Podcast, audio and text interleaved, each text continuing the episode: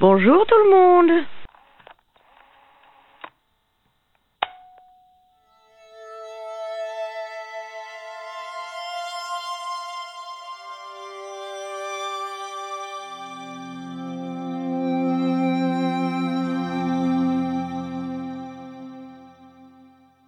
Si je vous dis Révolution française, vous allez me répondre 1789 et la prise de la Bastille. Et pourtant, la Révolution est une période qui a couru sur 10 ans. Je suis comme vous, ne vous inquiétez pas. Si je fais un peu d'effort, je vous cite vaguement l'abolition des privilèges. À un moment, on a aboli la monarchie pour proclamer la République, il y a eu Robespierre, la terreur, la guillotine. Mais après ça, je vais avoir du mal. Le directoire, les dates du calendrier républicain, tout ça.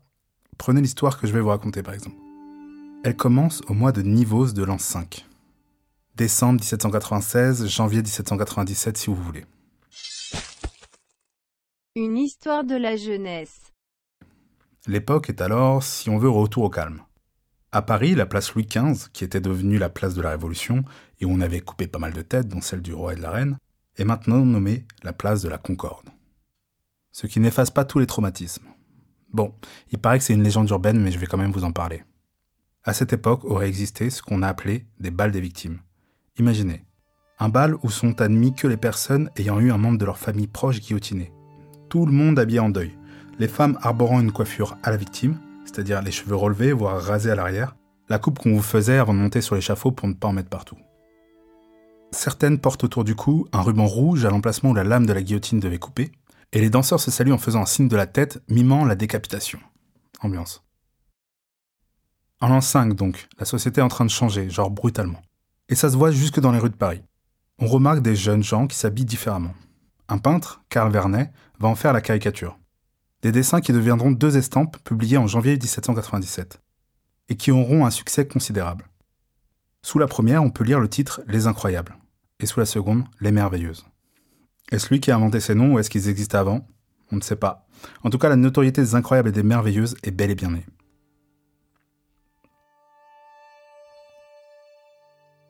L'incroyable est élégant. On le reconnaît à sa redingote, son manteau, au large revers. Sa culotte, son pantalon si on veut, est attachée étroitement sous le genou et sa cravate, qui ressemble plus à un énorme foulard qu'à une cravate d'aujourd'hui, lui remonte jusqu'au menton. À cela, vous pouvez ajouter un bicorne, le chapeau de Napoléon si vous voulez, des souliers pointus et un énorme anneau en or en boucle d'oreille. Certains disent qu'il cherche à s'en les dire. C'est vrai qu'ils portent d'énormes monocles ou binocles, comme s'ils étaient myopes, et qui peuvent paraître avec leurs vêtements un peu bossus. Pour expliquer ça, on a avancé que c'était peut-être une manière de se faire exempter du service militaire. Qui sait? Toujours est-il que l'incroyable veut se distinguer. Par ses vêtements, mais aussi son langage. L'incroyable adopte des tics. Il ne prononce pas les R, il zozote et ponctue ses phrases par des trop nombreux incroyables, merveilleux. Ou plutôt incroyable, merveilleux. C'est de là d'ailleurs que vient leur nom. Alors pourquoi cet accent? On dit que le R est la première lettre de révolution et donc était banni puisqu'ils étaient royalistes. Moi je pense plutôt pour un accent anglais.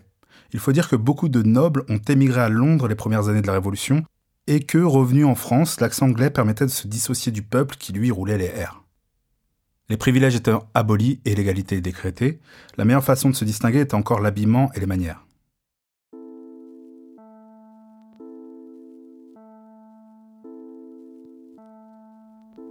Parce que ces incroyables étaient des jeunes nobles, voire pour certains des bourgeois qui s'étaient enrichis grâce à des spéculations suspectes pendant la période de trouble.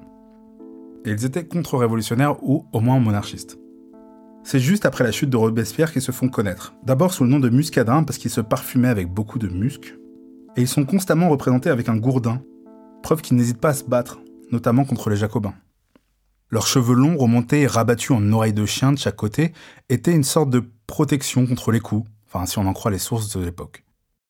Les merveilleuses, elles, étaient de jeunes femmes qui profitaient de la petite fenêtre de liberté que commençait à offrir la Révolution à certaines femmes.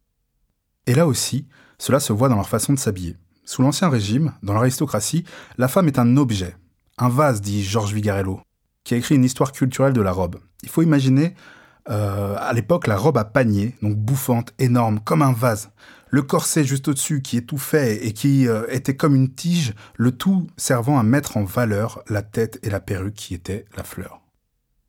Impossible à la femme de bouger comme elle le souhaite, c'est un élément de décor. Or, on voit apparaître après la chute de la monarchie des robes contrastant complètement avec ça.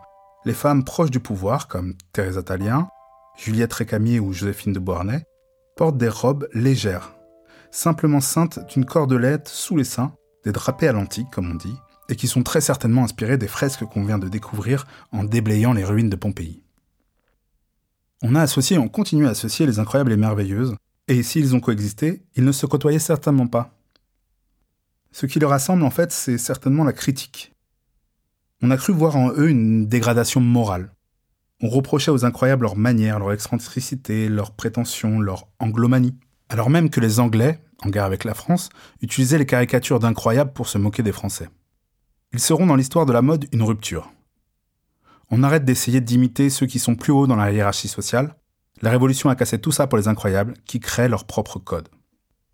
La première mode de rue, si vous voulez. Et la préfiguration de ce que seront plus tard les dandys. Les merveilleuses, elles, montrent un lien entre la rigidité de l'habillement et la place accordée aux femmes.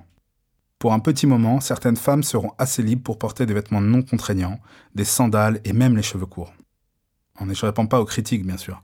On les traitera de prostituées, enfin, vous connaissez l'histoire.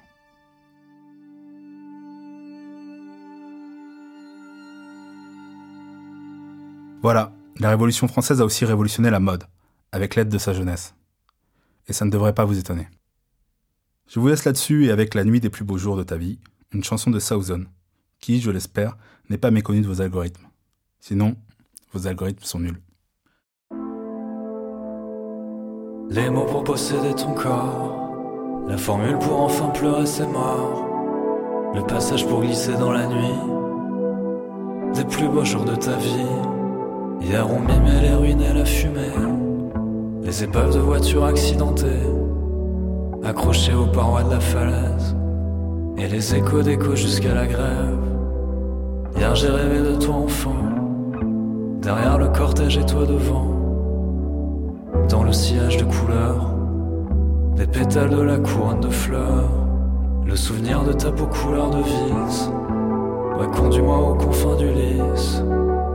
Je ferme les yeux et je glisse sur le périphérique intérieur. La dernière fois que je t'ai vu, disparaître au coin de la rue, t'évaporer dans le brouillard, avec 23 ans de retard. J'ai laissé faire pour puir l'envie du cœur.